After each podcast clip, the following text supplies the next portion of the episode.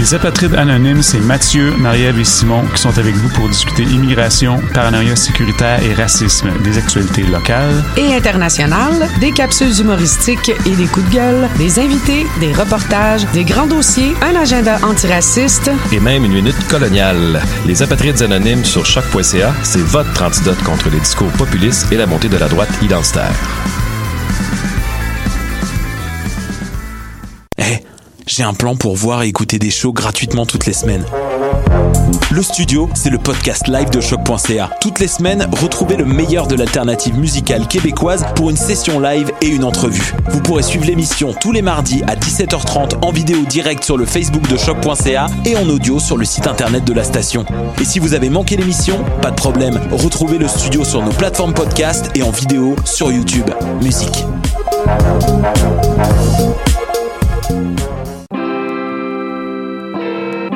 Hip-Hop, c'est ta référence ukamienne en matière de hip-hop, RB, funk house et tout ce qu'il y a autour. Chaque semaine, découvre nouveautés, classiques, entrevues et événements avec moi-même DJ White Sox, ton animateur pour deux heures de bombes sonores. Hi, this is Ty Siegel, and you're listening to CHOQ in Montreal.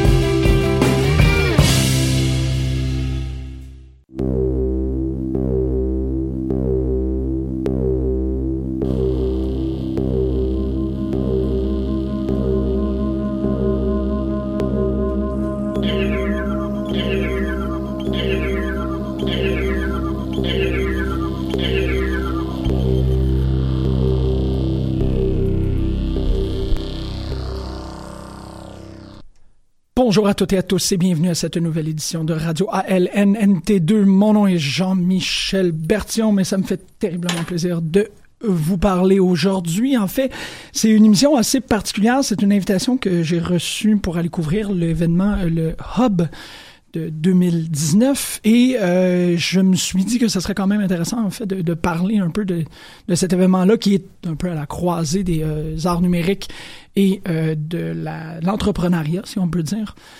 Donc aujourd'hui, on va discuter de Hub 2019. pour les gens qui ne connaissent pas le projet Radio LNNT2, en fait, nous sommes une émission radio hebdomadaire portant, ben, balado-diffusion, pardon, pas une émission radio, excuserez les vieux réflexes, une balado-diffusion qui porte sur les activités de recherche du laboratoire ALN-NT2, donc euh, la chaire canadienne de recherche en art et littérature numérique, et le laboratoire euh, Nouvelle Technologie, Nouvelle Textualité, qui occupe le même espace en simultané, euh, embarqués un sur l'autre. C'est quand même assez fascinant comme, euh, comme espace, non-espace, non-euclidéen, si on peut dire.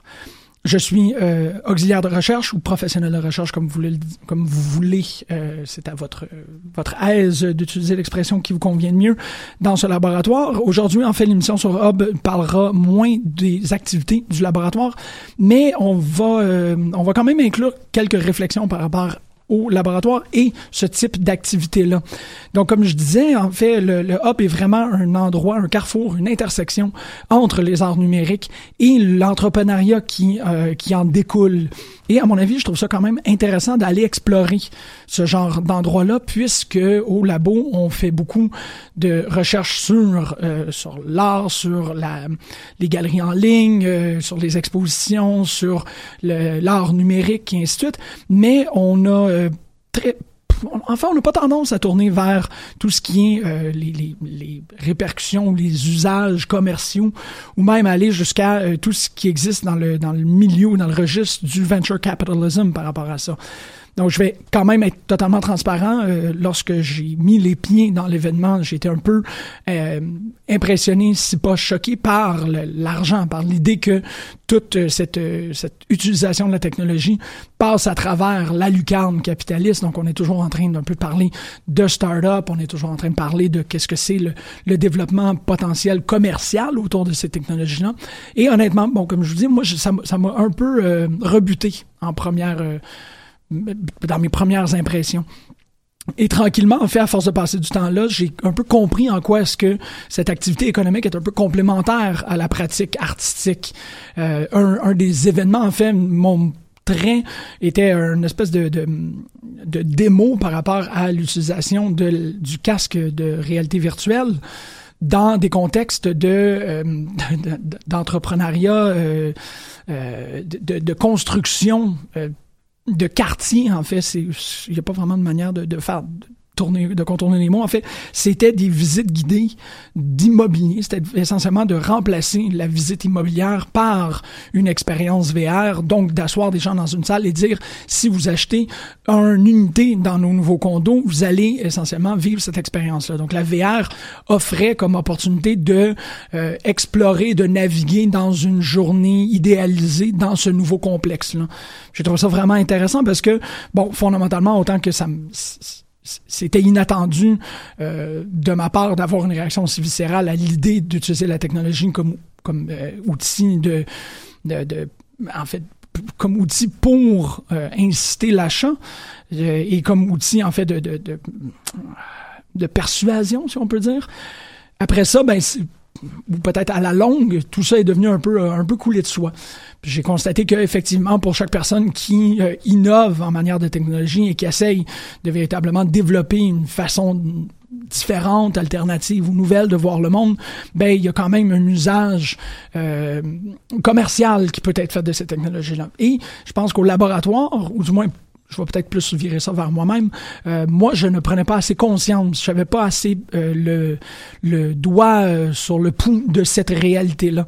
Donc, honnêtement, l'expérience de Hub m'a ouvert à cette dimension-là. J'ai trouvé ça extrêmement intéressant, notamment chez les personnes qui naviguent dans cette intersection-là. Donc, honnêtement, de par ma personnalité, tout ce qui était dans le développement du capitalisme m'intéressait moins, malgré que j'étais capable d'aller soutirer des trucs extrêmement intéressants par rapport à l'usage de la technologie. Le projet final euh, m'était moins d'intérêt.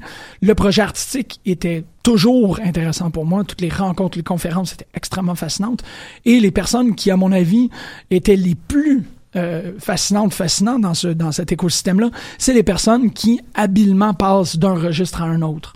Donc ça a été quand même très très très euh, stimulant et très euh, euh, pédagogique. En fait, j'ai appris énormément en, euh, en étant là, en étant là un peu euh, à l'extérieur parce que ces types de conférences-là, c'est très primé, c'est avec un, il y a un prix d'entrée qui est pas accessible à tous, donc ça prend, il y, a une forme d'élite qui est présente, élite à laquelle je n'appartiens pas du tout. Donc c'était toujours dans dans une façon ou du moins dans une posture très exclue ou du moins le sentiment d'être un imposteur euh, était euh, non pas présent de manière dérangeante, mais à mon avis toujours un peu en filigrane lorsque je naviguais dans ces, dans ces conférences-là. Donc toute cette idée-là de start-up et de venture capitalism, ça m'échappe, donc ça, ça, me mettait un peu... bon, disons c'était quand même intéressant. Ça chatouillait, si on peut dire de cette manière-là. Mais comme je vous dis, je suis quand même et eu la chance, en fait, c'est une chance exceptionnelle de pouvoir aller écouter euh, certains trucs et de découvrir d'autres euh, d'autres trucs. La première qui m'intéressait énormément, en fait, c'était les ce qu'ils appellent les vitrines ou les showcases euh, sur les expériences immersives. Donc, on avait plusieurs vitrines. Les conférences se déclinaient sous trois types majoritairement. Il y avait euh, les, les panels, qui étaient vraiment des façons de présenter des personnes et leurs projets. Il y avait les expériences immersives, qui étaient fondamentalement beaucoup plus sur des projets. Et il y avait aussi des, euh, présentations technologiques que ça aussi, je trouvais ça intéressant malgré que la langue, en fait, le langage de la technologie m'échappe à plusieurs égards. Euh, C'était quand même très intéressant d'avoir euh, la possibilité d'aller écouter ça, d'entendre des personnes parler de manière extrêmement pointue des technologies fine pointe et de leurs usages potentiels. Donc, il y, avait euh, honnêtement beaucoup, beaucoup de trucs à entendre comme je vous dis, moi trois que j'ai retenu, dont je veux vous parler aujourd'hui. La première, c'est euh, la vitrine sur les expériences immersives qui avait comme euh, sujet, en fait, il y avait quatre personnes qui étaient présentes pour présenter un peu leur, euh, leur projet. Bruno Colpron, qui est un intégrateur pour ThinkWell Montréal. On avait Mathieu Saint-Arnaud, qui est le directeur de création pour Normal Studio. Maud Thibodeau, qui est la directrice artistique pour le département. Et celui qui m'a personnellement le plus impressionné de par sa présence et de par sa présentation, non pas de par sa présence, tout le monde était, très euh, charismatique. Everett Wallace, qui est euh, le spécialiste, ou du moins le directeur du développement commercial pour Signal Space Lab, qui venait présenter une œuvre qui s'appelle Afterlife Et en fait, la, la prémisse d'Afterlife, euh, la prémisse narrative est quand même assez intéressante, mais c'est la prémisse technologique qu'il a apportée que j'ai trouvé qui était fascinante parce qu'il a ouvert sa présentation en disant que actuellement les les euh, les technologies nous permettent de faire de plus en plus de récits à sentier qui bifurque, donc euh, fondamentalement penser au euh, livre dont vous êtes le héros et regarder l'extrapolation technologique qui en est fait actuellement. Il se rend jusqu'à Bandersnatch, l'épisode spécial de Netflix diffusé, l'épisode spécial pardonnez-moi de Black Mirror diffusé sur Netflix, qui est un aventure ou un récit dont vous êtes le héros, un récit dystopique, là, parce que c'est quand même dans la nature de, Black Mirror de présenter des trucs un peu plus euh, dystopiques que euh, des aventures, si on peut dire. Donc, euh, Everett Wallace se rend jusqu'à Bandersnatch en disant, malgré que ça a été un succès bon, malgré qu'on on peut dire que c'est un succès, mais on n'a pas nécessairement les, euh, les, données pour euh, le prouver. Il dit, malgré que Bandersnatch a été un succès, nous, au studio, on considère que c'est euh, un échec formel, qu'il y a véritablement un problème par rapport à ce récit-là. Et évidemment, ça a comme éveillé la curiosité de tout le monde dans la salle. Il dit que les chapitres entre Bandersnatch sont des interruptions non nécessaires dans le récit. Et là, c'est là où la, sa présentation devenait euh, extrêmement fascinante, c'est qu'il disait que les, les coupures et les moments de prise de décision sont trop, euh, sont des protubérances dans la linéarité du récit, qui fait en sorte qu'on est continuellement ramené au fait euh, accompli que l'on est en train d'écouter une histoire. Donc, il y a vraiment quelque chose ici, bon, on peut extrapoler sur Brecht et ainsi de suite, mais il disait que on, on il, il ressentait au studio une difficulté de d'intégrer la diégèse et la narration et de la prendre au sérieux parce qu'on est continuellement interrompu par des intertitres qui nous disent est-ce que tu veux manger le beigne ou est-ce que tu veux euh, arroser ta pelouse par exemple. Malheureusement Bandersnatch est pas une expérience que j'ai euh, que j'ai avec laquelle j'ai expérimenté. Donc je sais pas trop exactement c'est où ce que les, les, les sentiers bifurquent, mais il disait que d'avoir ces interruptions sans arrêt pour nous dire est-ce que tu veux faire ça, est-ce que tu veux faire ça nuisait à la fluidité du récit. Et bon, c'est vrai. C'est le cas quand même avec les livres dont vous êtes le héros, d'avoir retourné à la page 24 ou d'avoir retourné à la page 171. Ça brise la linéarité de la chose. Et c'est là où ils ont proposé avec Afterlife une manière beaucoup plus fluide, une manière plus, euh, non pas ben, effectivement, dans le, dans le produit final, ça devient plus linéaire, mais c'est tout de même un, un récit qui, se déplore en arbre, se déploie, pardonnez-moi, pas se déplore, euh, se déploie avec des branches. Le récit de Afterlife que l'on peut euh, naviguer euh, avec casque de réalité virtuelle n'a pas ces espèces de moments de prise de décision et de choix. C'est essentiellement le, le focus qui va déterminer où l'histoire, dans quelle euh, direction l'histoire va se diriger. Puis ça, j'ai trouvé ça super intéressant. J'ai pu l'essayer. Ensuite, j'ai fait le récit au complet. Je pense que c'est quelque chose comme 50 minutes. Euh, c'est une histoire très déchirante par rapport à un couple qui perd euh, un enfant dans des circonstances qu'on découvre au fil de l'histoire. Mais essentiellement, on le sait bien que dans un casque de réalité virtuelle, il y a un marqueur qui peut être visible ou invisible, qui est le, le marqueur de point focus. Donc, c'est quand c'est visible, c'est souvent un petit point blanc ou un petit point rouge. Dans Afterlife, ils l'effacent, sauf qu'ils prennent en considération ce point-là comme le point de focus. Je vais donner un exemple pour que vous compreniez à quel point est-ce que c'est intéressant comme, euh, comme façon, comme approche. C'est que quand on ouvre euh, dans l'histoire, on est dans une salle à manger. Si je me rappelle bien, on est assis sur une sur la chaise de la table de cuisine. Il y a une, ben en fait, la mère de famille, elle est dans le salon, assise sur le divan, et le père de famille, et dans euh, la salle à manger, en fait, il rentre par la cuisine. Et la personne sur laquelle on va donner le plus d'attention, la personne sur laquelle on va le plus focuser dans l'histoire sera la, euh, le sentier qu'on va prendre. Donc, si on porte plus attention au père ou si on porte plus attention à la mère, on va suivre leurs histoires respectives et respectives. Puis ça, ça devient vraiment intéressant parce que, bon, on suit, bon, dans mon cas, moi, j'ai suivi la mère. On s'est retrouvé dans la chambre euh, de, de l'enfant euh, disparu. Dans la chambre de l'enfant disparu, on a trois objets sur lesquels on peut focuser. Cet objet-là va euh, enclencher une autre forme ou un autre sentier dans l'histoire. Et on est continuellement dans cette idée-là que on, ne sait pas nécessairement sur quoi est-ce que on doit focuser pour faire progresser l'histoire. Donc essentiellement, il n'y a pas d'indicateur. Il y en a quelques-uns, je me rappelle bien. Je voudrais pas y aller en, en, en d'y aller complètement, là, mais il n'y a, y a pas d'indicateur évident il n'y a pas tout le temps des indicateurs évidents. Voilà, ben, voilà pour que je puisse nuancer comme il faut. Il n'y a pas tout le temps des indicateurs évidents de qu'est-ce qu'on euh, utilise comme marqueur de focus pour faire progresser l'histoire. Donc, il y a un moment où j'ai commencé à plus suivre la fille euh, de, du couple, en fait, parce que c'est le petit frère, je crois, si, ma, si ma mémoire me, me tient encore. C'est la, la, fille adolescente, elle est encore en vie, c'est le petit garçon qui a disparu. Oui, ben oui, pardonnez-moi. L'histoire ouvre sur la noyade dans le bain, c'est ça. Le, petit garçon se noie dans le bain par accident. Il y a personne qui est là pour le surveiller. Euh, et, et d'où c'est de là que la tragédie part pardonnez-moi, j'ai une espèce de, rappel mémoriel. Et donc, la grande sœur, elle est encore vivante. On doit, euh, en fait, si on porte notre attention sur elle, on suit son trauma d'être l'enfant restant. Si on suit la mère, on suit le trauma de la, la mère qui euh, est encore dans la, nostalgie et dans la perte. Et si on suit le père, ben, on se retrouve aussi avec euh, ce, récit-là de la personne qui voit sa famille brisée puis qui a beaucoup de misère à gérer tout ça. Fait que c'était très intéressant, Afterlife, dans cette idée-là que la technologie leur permettait de ne pas avoir à créer des ruptures. Il y en a quand même, puisque euh, je crois que l'histoire se décline sur trois chapitres et à chaque bris de chapitre, on a euh, à la fois la possibilité d'arrêter, en fait, de prendre une pause, parce que la, un, récit de 50 minutes pour certains en, casque VR, ça peut être trop. Mais pendant cet euh, écran de pause-là, on a l'arbre des possibles qui est illustré. Donc, tout ce qu'on a vécu est révélé, tout ce qui s'en vient, on est capable de le voir, mais on ne sait pas c'est quoi les... En fait, c'est tout des, des cases avec des points d'interrogation dessus, donc on ne sait pas jusqu'à où ce qu'on s'en va. Il n'y a pas de divulgateur dans l'œuvre. On sait que ça continue, les branches continuent, ça continue à, s'éloigner par rapport euh, à la situation initiale. On ne sait pas comment aller dans quelle ou quelle, dans quelle direction ou une autre, et c'est ce qui est intéressant de naviguer l'œuvre au grand complet parce qu'une fois qu'on arrive à la fin, ben, on est capable de rétroactivement voir les décisions qu'on a prises, et ainsi de suite.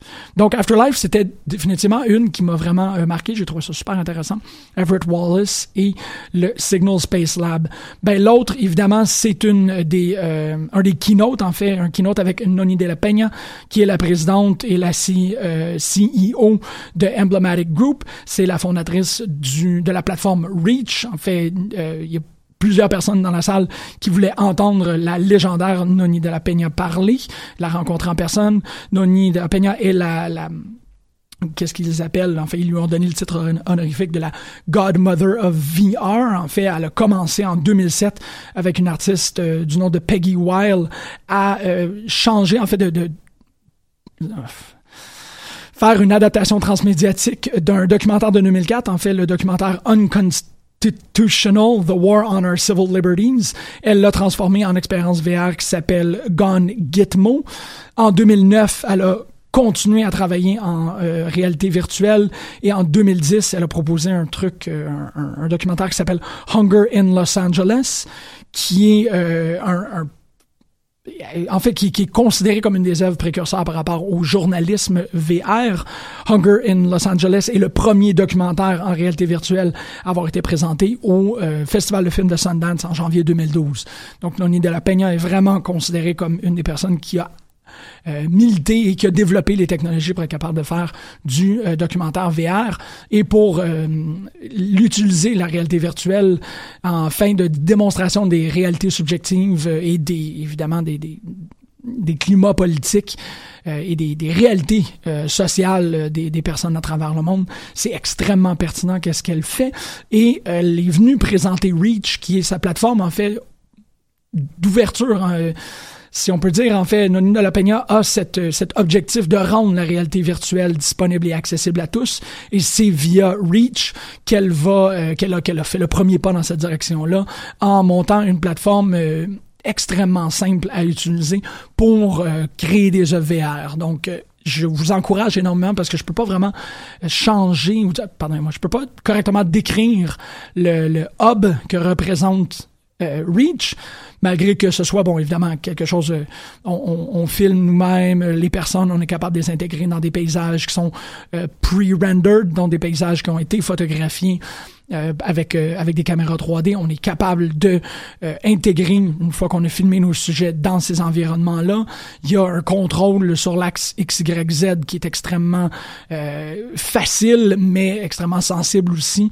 La plateforme Reach, c'est officiellement pour moi en 2020 le truc avec lequel je vais je vais bidouiller le plus. Là. Je trouve que c'est super intéressant d'avoir fait une, une plateforme ouverte, gratuite et facile à utiliser pour la VR, puisque la VR est toujours un peu derrière ce, ce verrou commercial-là, en disant oh non, c'est pas pour tout le monde. Hein. C'est tout. Mais bon, déjà en ayant vu des trucs comme Afterlife et ensuite en ayant entendu Noni de la Peña qui dit non, il faut qu'on ouvre ça, il faut que les gens, surtout si on veut euh, aptement témoigner de la réalité individuelle des gens, il faut que les gens soient capables de, de saisir les moyens de production et soient capables de faire de leur propre VR. Et Reach est vraiment euh, une première initiative pour rendre la VR disponible à toutes et à tous. Donc ça, c'était absolument intéressant à entendre. Euh, évidemment, vous allez avoir plus de compte rendu de la conférence de Noni de la Peña que de n'importe quoi d'autre qui est provenu du Hub 2019, puisqu'elle a été accueillie en grande dame, en source d'inspiration, les gens ont été très, très, très réceptifs et chaleureux euh, à, sa présence. Le, en fait, il y en a un autre que, qui m'intéresse beaucoup, mais ça sera, disons, le 2.5. Il y a eu un panel qui s'appelait New Ways to be Amazed avec Naila Inuksuk et Andy Lanning. Naila Inuksuk est une autrice euh, qui travaille avec Marvel Comics. Andy Lanning a déjà travaillé longtemps avec Marvel. C'est lui qui a fait toute l'Annihilation Wave. Je vais probablement euh, réserver ce panel-là pour euh, un épisode de Pop en Stock, qui est une autre balado à laquelle je participe, mais qui travaille beaucoup plus sur la culture populaire. Mais euh, New Ways to be Amazed était extrêmement intéressant, notamment à travers la technologie de Magic Leap que Andy Lanning venait proposer et Mixtape VR que Naila Inuksuk venait présenter. Ça va être absolument fascinant, mais j'ai encore besoin de digérer, cette, cette conférence-là, puisque j'y étais extrêmement enthousiasmé. Le dernier, en fait, c'est un atelier, en fait, qui s'appelait Musique et technologie, qui a été co-présenté par Choc. Donc, j'étais extrêmement fier, puis c'est bien d'être à Choc pour pouvoir en parler. Euh, Music and Technology, il y avait Pablo Castro, qui est le Staff Research Software Developer pour euh, Google Brain Analytics AI. On avait Hugo Larin, qui est le euh, Business Development Manager pour Flux Audio. Nigel Mfiza, qui est l'exploitation et développement pour MIMU Gloves. Olivier Vincent, le PDG de Splix. Et la conférence qui m'a le plus intéressé, c'était celle de euh, Carlotta Deneni, qui est la PDG de Creative Passport, qui avait des choses extrêmement intéressantes à dire par rapport à les, par rapport à, la dissémination des données que l'on euh, que l'on rend disponibles sur le web. Creative Passport est d'abord et avant tout une initiative qui euh, vient combler des immenses lacunes par rapport aux informations complémentaires qu'on a sur les musiques c'est drôle parce que ça tombait un peu en même temps que euh, on, parlait de cette idée-là que les la musique au Québec en fait perdait de, des informations. Les métadonnées qu'on a sur les albums commencent à être de plus en plus faibles. On sait de moins en moins, on a moins en moins de ressources pour être capable de connaître qui a joué les trompettes sur quelques album et euh, il y a de plus en plus de personnes qui commencent à trouver ça inquiétant puisqu'on ne peut plus se créer un portfolio d'artistes.